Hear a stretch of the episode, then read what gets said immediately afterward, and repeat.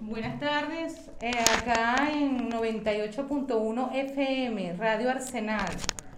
Estamos en Vivienda para Todos, movimiento de inquilinos, inquilinas, acá presente Rita Urbina, hoy me toca a mí. Estamos acá para hacerle la entrevista al candidato diputado Rigel Sergen por Circuito 3. Estamos acá eh, donde nosotros consideramos que la vivienda es un derecho, no una mercancía, compañeros. Eh, acá para toda la audiencia los invitamos a sintonizar la 98.1 Radio Arsenal. Eh, estamos acá en presencia con el candidato diputado Rigel Sergen nuevamente y le vamos a hacer una serie de preguntas. Hoy me tocó a mí, Rita Urbina, este, como movimiento de inquilinos. bienvenido, candidato diputado estamos eh, un poquito este, inquietos porque de verdad yo estoy aquí representando a un montón de gente con tantas inquietudes que ya me han hecho varias preguntas para dárselas a usted acá. Y bueno, ¿quién es Rigel Sergen?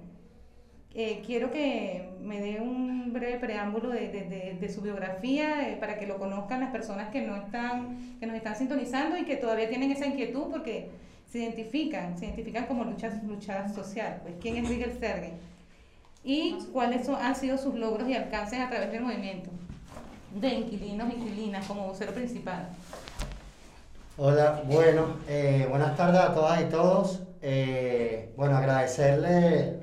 Hoy, bueno, generalmente yo conduzco el programa, pero bueno, hoy que hemos querido, eh, bueno, que una compañera del movimiento nos haga las preguntas, ¿no? Un poco, bueno, como queda una semana para las elecciones, y bueno, la compañera ahí preguntaba, bueno, ¿quién es Rigel Sergen? Yo soy, bueno, soy uno de los voceros del movimiento de inquilinos e inquilinas. Eh, tenemos 15 años de lucha por el derecho a la vivienda, soy inquilino, de los 11 meses he sido inquilino eh, en los Chaguaramos. Y bueno, desde el año 2004, 2005, nosotros y nosotras, bueno, nos hemos venido organizando eh, bueno, por reivindicar nuestra lucha. Y hemos tenido, bueno, bastante avance, bastante organización con la gente y bastante lucha, ¿no? En estos 15 años. Y bueno, actualmente, Rita, bueno, también soy eh, candidato a la Asamblea Nacional del Circuito 3 de, la, de Caracas, que comprende la parroquia San Agustín, San Pedro, El Recreo, Candelaria, San Bernardino y San José, ¿no? Esta candidatura, bueno, que eh, que tenemos ahorita es la expresión de esa lucha del movimiento de inquilinos e inquilinas de estos 15 años de lucha, y no solo de nuestra organización, sino también de la plataforma del movimiento de pobladores. Nosotros formamos parte del movimiento de pobladores y pobladoras, y bueno, para nosotros eso es una fortaleza. Entonces, bueno, eh, expresar ahí quién es Riquel Ceres, bueno, un luchador social que lucha por el derecho a la vivienda, la vida y la ciudad. Ok, camarada, tengo otras preguntas, aparte de eh, tenemos conocimiento de que eh, está en propuesta la ley de producción de vivienda y hábitat de ser diputado a la, Asamblea Nacional. Y queremos también saber si usted seguiría trabajando ah, con el movimiento social de inquilinos e inquilinas, de ser diputado, y cómo lograríamos trabajar con la ley de producción de vivienda y hábitat. Bueno, fíjate, nosotros estamos, tenemos muchas propuestas, una de ellas es la ley de producción de, de hábitat, eh, la ley de producción autogestionaria de hábitat y vivienda popular, ¿no? Eh, esta es una propuesta que viene eh, del movimiento de pobladores, pero que también viene de una plataforma que tenemos, que es la Secretaría Latinoamericana de Vivienda y Hábitat Popular, ¿no?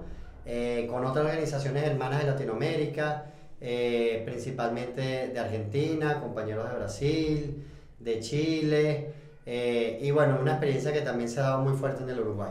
Nosotros creemos que tenemos que eh, fortalecer la capacidad del pueblo constructor. El pueblo eh, durante décadas ha construido sus propias viviendas. Lo ha construido de la forma, vamos a decir, formal, en la ciudad esta que, que bueno, que, que, está llena de edificios, ¿no? Y esa vivienda fue construida por la misma gente, ¿no?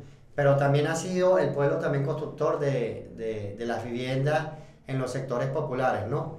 Esos albañiles que, que construyen la, esta ciudad, en, en, la ciudad como que algunos le llaman formal, que no estamos de acuerdo, creemos, bueno, que es una sola ciudad, este, durante el día construía eh, a través de, bueno, de un pago esa vivienda eh, y en la noche o los fines de semana construían sus viviendas, ¿no? Y, eh, que son los, las viviendas de los sectores populares. Y bueno, nosotros creemos que esa potencialidad del pueblo constructor se puede, se puede incrementar para, para, poder lograr seguir construyendo viviendas. Nosotros creemos que la autogestión, bueno, es una forma, es mucho más allá que, que construir viviendas es la organización del pueblo, es eh, lograr generar instrumentos para que el pueblo tenga mayor capacidad para, para construir. Y nosotros hablamos de, de, autogestión por el hábitat, no solo el tema de la vivienda, porque la vivienda, como siempre decimos, no son cuatro paredes y un techo, sino que también está involucrada eh, con otros derechos, ¿no? O sea, tener vivienda involucra el derecho eh, a la familia, el derecho a la salud, el derecho a la educación, eh, el derecho al trabajo, ¿no? Es decir, mm, los derechos no se pueden ver solos, ¿no?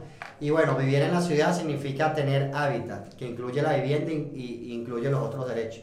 Entonces nosotros hablamos de que tenemos un proceso de autogestión, estamos impulsando la, autogestión, este, bueno, para poder seguir haciendo lo que, lo que hemos hecho como, como, hemos, como hemos podido, este, a veces sin recursos, a veces sin apoyo, a veces sin apoyo técnico, eh, a veces sin apoyo político. Y bueno, creemos que una ley autogestionaria de producción de hábitat y vivienda popular puede reimpulsar la gran misión Vivienda Venezuela. La gran cantidad de viviendas que se ha construido ha sido con la participación de la gente, con los consejos comunales o la experiencia de los campamentos de pioneros y pioneras del movimiento de pobladores. Nosotros creemos que una ley de producción autogestionaria, bueno, puede lograr estas experiencias masificarlas bueno, para construir nuevas viviendas, pero principalmente también para transformar nuestros barrios, ¿no? Entonces, esa es, por ejemplo, parte de una de las propuestas que nosotros tenemos para llevar a la Asamblea Nacional, que es la ley de producción de hábitat y vivienda popular. Pero de igual forma, por ejemplo, eh, con las trabajos residenciales, que se hizo una ley este, de las que anteriormente se le llamaba conserje, este, la ley de dignificación de eh, las trabajadoras y trabajadores residenciales. Eh, esa ley le falta un reglamento, por ejemplo, y nosotros queremos impulsar ese reglamento que se haga de las mismas compañeras, ¿no? Entonces así, bueno, tenemos muchas propuestas en términos de hábitat. Bueno, aprovechando eso, ese tema, eh, cuando relacionamos lo que es la ley, la, la, ley de producción de vivienda y hábitat, o sea, y em, quiero también preguntarte, eh, ¿cómo haríamos nosotros? Porque tenemos mucha inquietud en el pueblo, realmente, cuando uno patea la calle, realmente voy a hablar desde, desde mi corazón, porque es que no, lo que me ha tocado como movimiento de inquilino, inquilinas, que hemos, eh, estamos organizados a nivel nacional y bueno, ahora nos hemos desplazado por el circuito 3 en apoyo a, a tu candidatura, Rigel este, estamos desplazados en varios circuitos, lo que es el, eh, perdón, el circuito 3, que es la parroquia San Agustín, parroquia San, eh, San Agustín del... San Pedro. San, San Agustín del Norte, del Sur, exacto, todas las parroquias que son, entran en 6, ¿no? Es la de San José. Y San Bernardino. San Bernardino, San Agustín, el Recreo, Candelaria. y en la última, San Pedro. San Pedro. Ok, entonces yo estoy desplazada más que todo por el área de San Agustín. he tenido una experiencia muy bonita que ha sido eh, hacer un censo estadístico de inquilinas e inquilinos en el sector. Nos ha tocado escuchar las, las personas, sus necesidades, sus vivencias, sus carencias, y, y tienen una esperanza en, en, en ti, Rigger, una esperanza como, como luchador de base, se han identificado contigo. Y hemos visto que hay espacios, más que todo son ocupaciones, ocupaciones se podría llamar, y, y, lo que se necesita en esos espacios es la recuperación, la recuperación para darle vida, para tener dignificación, porque están, son mayormente pensiones y están en, condiciones, este, vamos a decir, insalubres, pues, pero está, hay personas viviendo allí. ¿Cómo podríamos rescatar esos espacios? Yo sé que tenemos que organizarnos, pero ¿qué, qué puedes proponerles tú a esa audiencia? Porque yo sé que nos están escuchando, yo sé que están allí. Pues. Bien, bueno, fíjate, Rita. Eh nosotros en estos recorridos que hemos hecho, tanto en los sectores populares como en lo que dicen, los edificios, en las pensiones, en las casas de vecindad, bueno, uno, una de las cosas que rescatamos es el compromiso y la esperanza eh, de la gente por transformar, eh, bueno, su situación actual, ¿no? Para, para garantizar su derecho a la, a la vivienda. Entonces, bueno, eso es una de las primeras cosas que nosotros eh, rescatamos de la, de, la, de la gente, ¿no? Ese compromiso que tiene. Y nosotros creemos que ese compromiso tiene que ser retribuido, ¿no? Eh, de los distintos espacios. Nosotros tenemos 15 años luchando en la calle y bueno, eh, nosotros hemos logrado que gente pueda tener derecho a la vivienda, no porque nosotros tengamos vivienda, sino porque organizamos y luchamos para tal fin, ¿no? Eh, y bueno, creemos que con la Asamblea Nacional podemos seguir luchando desde la calle, organizando a la gente, pero bueno, teniendo un instrumento más de lucha y creemos que eso es importante. Tú te referías, por ejemplo, a dos situaciones. Uno, el tema de, bueno, de las ocupaciones, las llamadas ocupaciones, tomas, ¿no?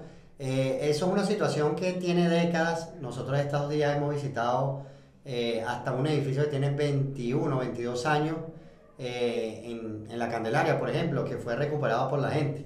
Este, primero decir que, que es injusto una sociedad que tenga eh, casas sin gente y gente sin casa o gente viviendo en las peores condiciones, ¿no? Gente viviendo encima de una quebrada, por ejemplo, como hemos visto en la quebrada Lazareto, en, bueno, en Pinto Salinas, en la parroquia del Recreo, o gente viviendo en una quebrada en San Bernardino, eh, en distintos sectores, ¿no? En distintas quebradas, este, como Fermín Toro, que, bueno, que tienen que estar pendientes como si llueve mucho, eh, porque bueno, porque puede suceder una tragedia. Entonces, eh, a nosotros nos parece que eso es injusto, ¿no? Y la gente, en, en base a esa necesidad que tiene, bueno, así como ocuparon los barrios, también hay gente que ha venido ocupando eh, edificaciones durante tantos años.